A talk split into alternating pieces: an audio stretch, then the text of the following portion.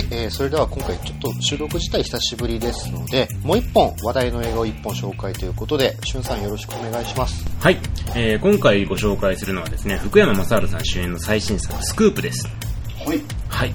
えー、これはですね、昔ですね、当社250分の1秒っていうですね、1985年に制作されたテレビ映画がありまして、それを原作とした映画なんですね。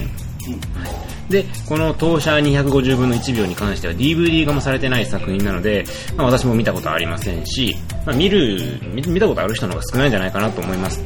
なので、まあ、この原作に関してはもう知らなくては全く問題がない作品にはなっています。一本の映画として完結してるわけですね。ただ、このスクープの劇中で語られていない裏裏設定が一つありますので、そこに関しては後ほど説明しようかと思います。はい。えー、ではまずですね、本作の監督なんですけども、監督は大根仁さん。大根仁監督ですね、になります。大根監督といえばですね、最近であの、バクマンですね、をヒットさせて、あとは恋の渦とかモテキとかを撮ってる人です。で、主演はみんな大好き福山雅治さんと。で、それに対するヒロインに二階堂ふみ、えー主人公の親友役にリリー・フランキーとですね、配役されてるわけですね。はい。じゃあですね、まあ、そんなスタッフで送る本作なんですけども、ストーリーはどんなものかというと、主人公はですね、フリーのカメラマンをしている都城静香という男です。まあ、これ福山雅治さんですね。はい。で、この都城は、過去にはですね、大スクープを連発してきた会社専属のカメラマンだったんですけども、今ではですね、会社を辞めてフリーのカメラマンとして、ある程度の成果を上げつつも、自堕落な日々を送ってる、まあ、そういった男になるわけなんです。で、そんな都城の、え都城のもとにですね、かつての仕事仲間であった横川貞子からですね、新人記者の育成を押し付けられるんですよ。で、その新人記者が二階堂ふみ演じる、のびというキャラです。はい。で、こののびはですね、えー記者とかカメラマンのこととかも全く知らないわけなんですよ。もうど素人です、いわゆる。もう普通にあの、芸能人のところに行って、あの、取材いいですか？とか言っちゃうとかね。いや、そんなん知っちゃダメでしょって言って、もう福山雅治がブチ切れるとかね。まあそういうこともあったりとかするわけなんですけども、そんなど素人ののびにですね、まあ、やっぱり最初、都城がへきへきするわけですよ。もうなんでこんなやつの面倒見なきゃいけないんだよってイライラしながらも、こう様々なスクープの待つ現場へ連れ回すわけなんですね。で、そこで非常に汚いカメラマンの現実を目の当たりにして、もうノビはもうこんな最低な仕事なんか嫌だと嫌悪感をあらわにするわけです。ただ、がむしゃらにスクープを都城の姿を見るにつれて、だんだんと彼女の心境は変化していくわけなんですね。で、同時に、こう少しずつ成長していくノビの姿を見た都城も、またその心境を変化させていくと。まあ、こういった感じのストーリーになってるわけなんですけども、要するにまあ、荒くれカメラマンと新人記者のバディムービーですよね。はい。ではですね、えーそんな本作の感想なんですが、えーまずこの映画はですね、前半この福山さんの演技が非常に面白いです。えー、今までですね、福山雅治といえば、例えばまあちょっとクールな感じですとか、あとミステリアスとか、まあそういったイメージの役柄が多かったと思うんですけども、えー今回はただの変態親父です。変態中年親父ですね。まあ、ゲスなんですよ。え本当にき気をぎょしいぐらいゲスで、えーどれぐらいゲスかというと、あの、新人としてやってきたノビに対してですね、はいえーその上司と一緒に、えー彼女が処女かどうか1万円かけたりします。あいつそ処女だで1万円かけるとかね。まあそういうことやったりとか、あとあの、巨乳のアナウンサーを見ては、まああの、腰をカクカク動かすわけですよね。巨乳のアナウンサーとですね、こう、大物政治家が実は不倫をしてるんじゃないかっていう疑問、疑惑があった時に、上司からこの写真撮ってこいって言われたら、僕も混ざって 3P したいなとか言いながら腰を動かすわけですよ。3P しちゃおっかなとか言うわけですね。あの、その辺がね最高なんですよね。あと、風俗では、もうはっちゃけまくって、もうセクハラ発言とか当たり前なわけですね。はい。で、もう現場ではですね、もうスクープのためだったらもうどんだけ問題を起こしてもお構いなしと。とにかくむちゃくちゃな人間なんですけども、このむちゃくちゃさが人間として非常に面白い。福山さんの演技がもうとにかく振り切ってて、もうかっこいい要素なんてないんですよ。もう徹底的にゲスを演じてるわけで、これがね、妙にハマってるんですよね。あのー、巨乳を見ながら腰を振る福山さん面白いですよ。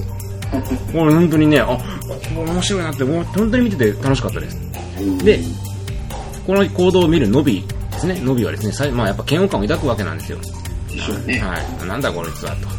ただ、スクープ、えースクープをですね、取る楽しさを覚えてくるに従って、都城の行動をだんだん理解するようになってくるんですね。で、これっていうのは、この、見てる観客の感情とリンクするわけですよ。そういう風に取られてるわけなんですね。最初は観客も、うわ、なんだこの中年親父嫌なやつと思うんですけど、だんだんだんだん、この人面白いかもっていう風に興味を持つようになってくるような、そういう仕掛けが、まあ演出としてあるわけなんですよ。だここは非常にうまい演出だったなって思います。単純に面白いだけじゃなくて、我々観客も同じような感情を共有できる、そういった作りになってるわけで。なので、まあ、この本作の大きな見どころは、まずこの福山さんの演技だと言ってもいいかなと思いますね。はい。非常に笑います。で、同じように人間関係の描写っていうのも非常にうまかったです。例えばですね、都城の親友として出てくるチャラゲンっていう人物がいるんですね。これリリー・フランキーなんですけども、このチャラゲンっていう人物はですね、この都城とすごい仲良くお酒を飲んで過去の思い出について語るようなシーンがあるぐらいの、まあ、親友なんですよ。で、このチャラゲンはですね、ことあるごとに都城がスクープ写真を撮るための根回しとかをするんですね。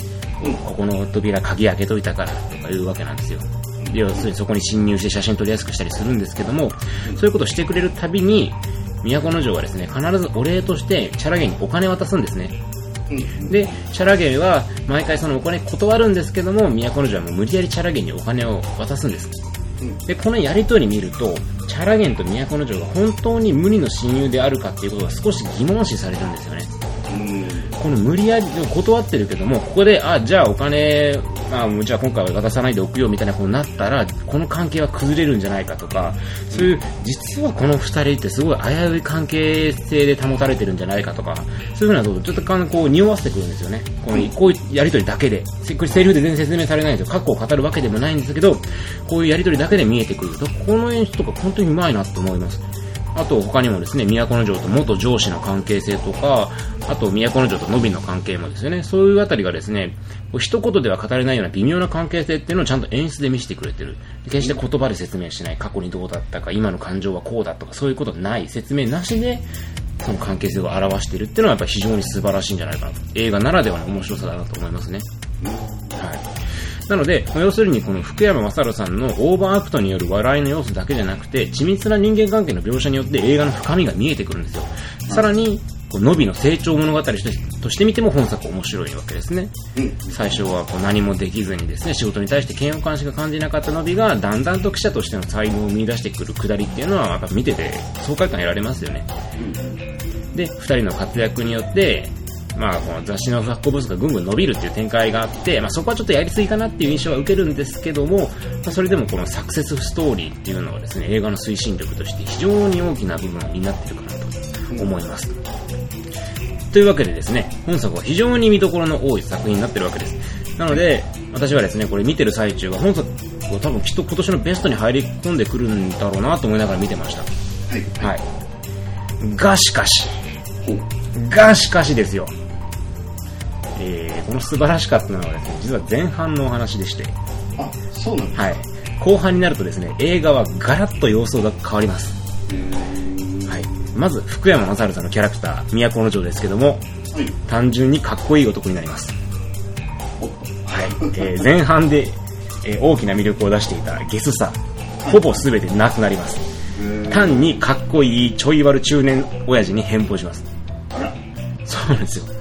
本当にね、いつもの福山さんに戻っちゃうんですよね。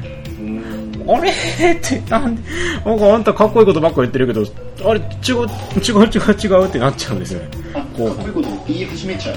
かっこいいこと言い始めるというか、なんか、俺はこの写真を見てカメラマン目指せようと思ったんだよ、みたいなこととか言いたりしたりとか、う映し方が圧倒的にかっこいい方向に映そうとしてるんですよね。はい。でですね、人間関係の描写もですね、見事に浅はかにあります。今だに、今まですごい緻密だったのに、急に過去語ったりとか、うん。感情を口に出したりとか、挙句の果てにはその意味不明な恋愛とか出てくるんですよね。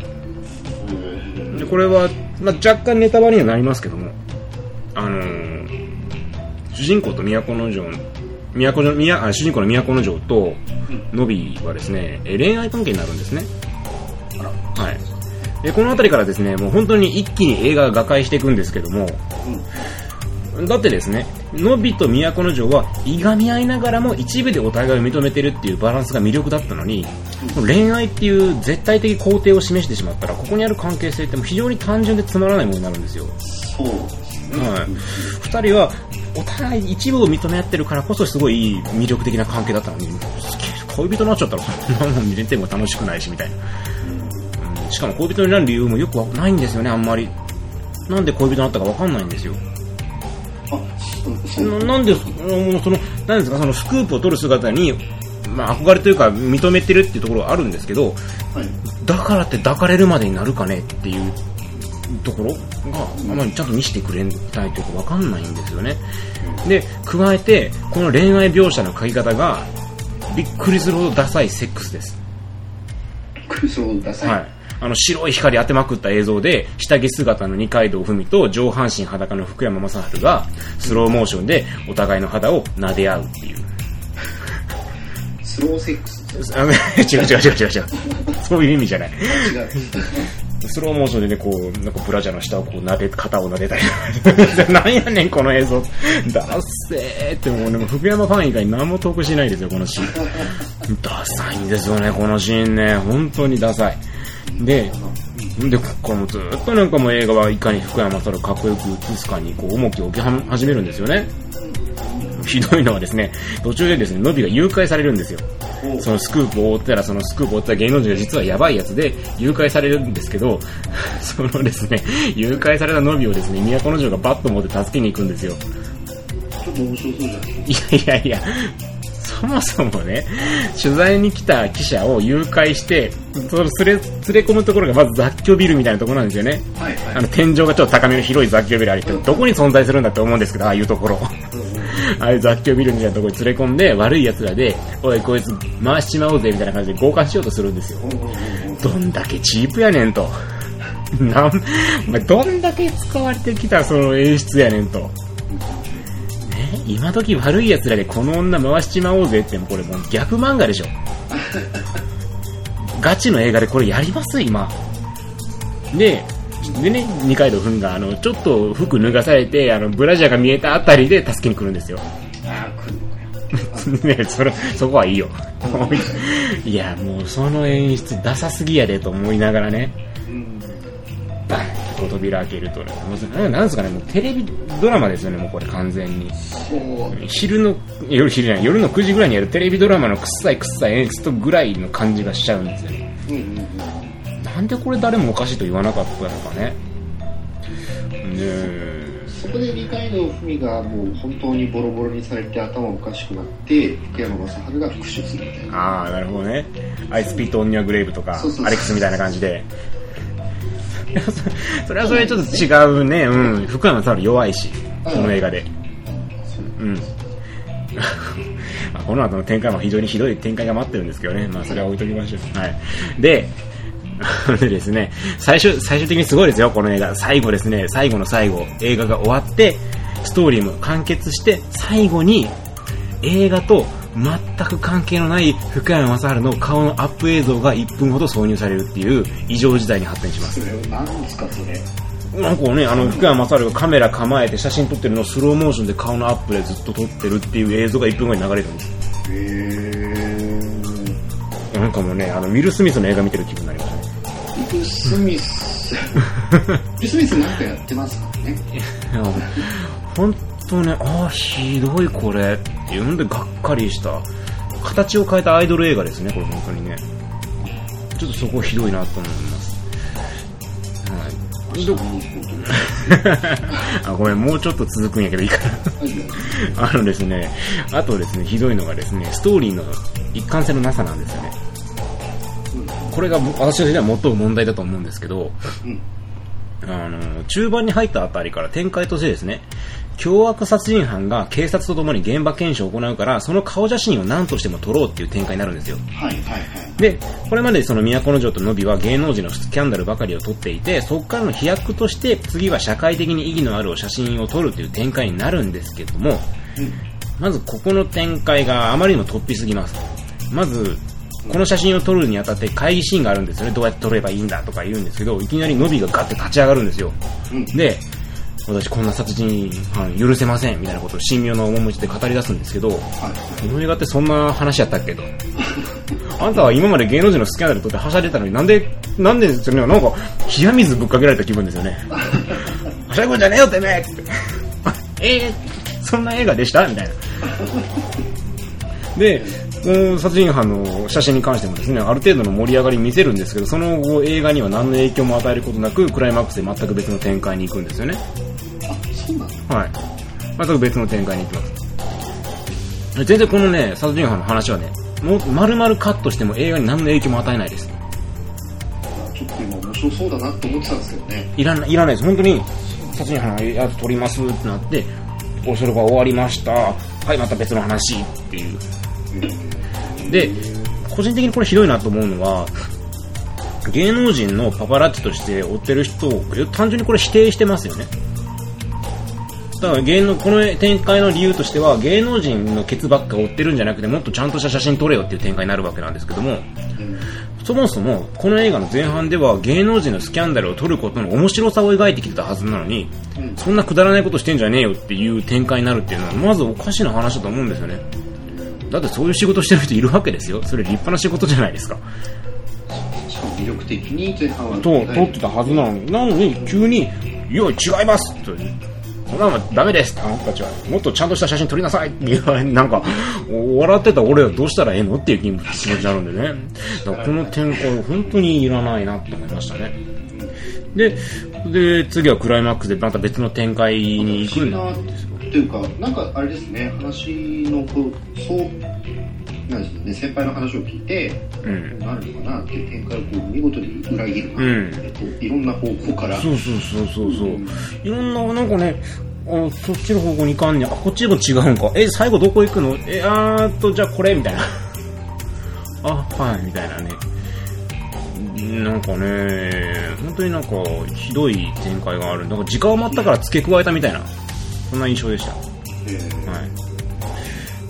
でね、そのクライマックスもとある大事件が起きるんですけど、うんその最後に語られるのは記者として、どんな写真であってもスクープだったら雑誌に載せていいのかっていうテーマになるんですね。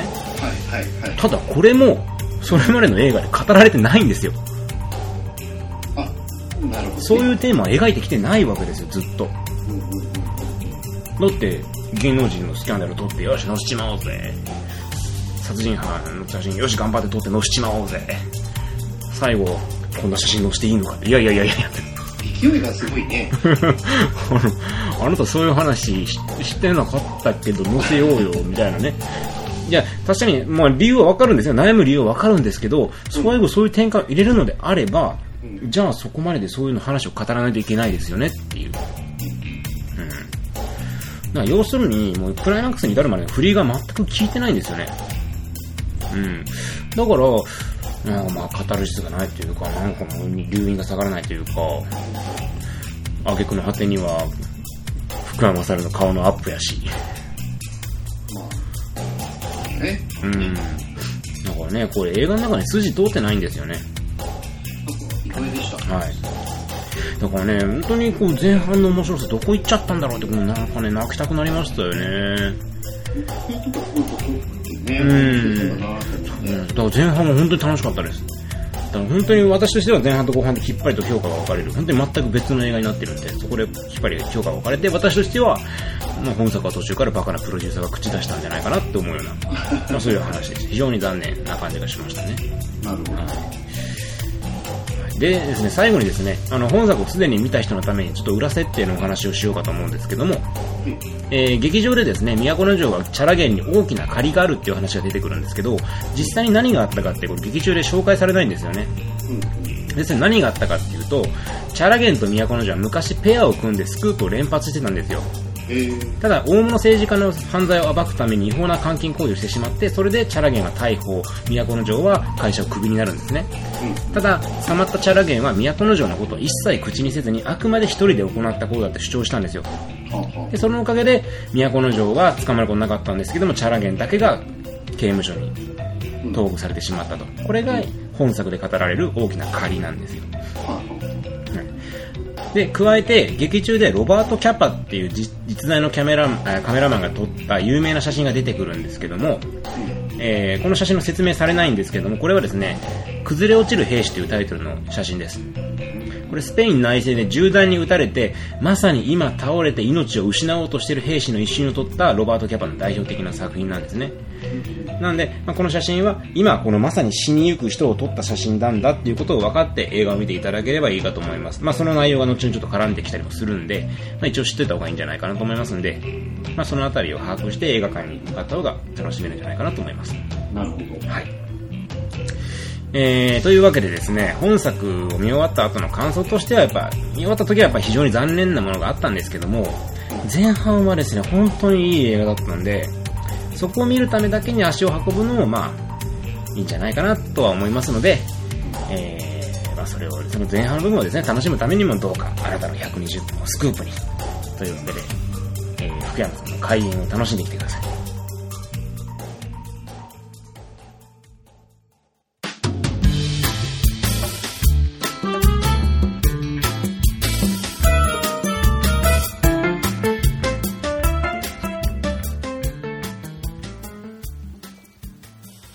ということで、映画チュアグルイ48回目、2ヶ月ぶりの更新ということで、えーいかがでしたでしょうか？いつもですと、これから適当に映画を1本ずつ紹介ということで、映画をご紹介させていただいているのですが、今回は機材トラブルのため、こちらの収録は割愛させていただきます。申し訳ございません。次回の収録は11月の中頃から下旬での予定をしております。映画チュアグルイでは、えーご意見、ご感想、リクエスト、えーお待ちしております。メールアドレスは映画チュアグリアットマーク Gmail.com、えまたツイッターとブログの方でもコメント、えお待ちしております。それでは49回目でまたお会いしましょう。春とカズの映画チュアグリでした。さよなら。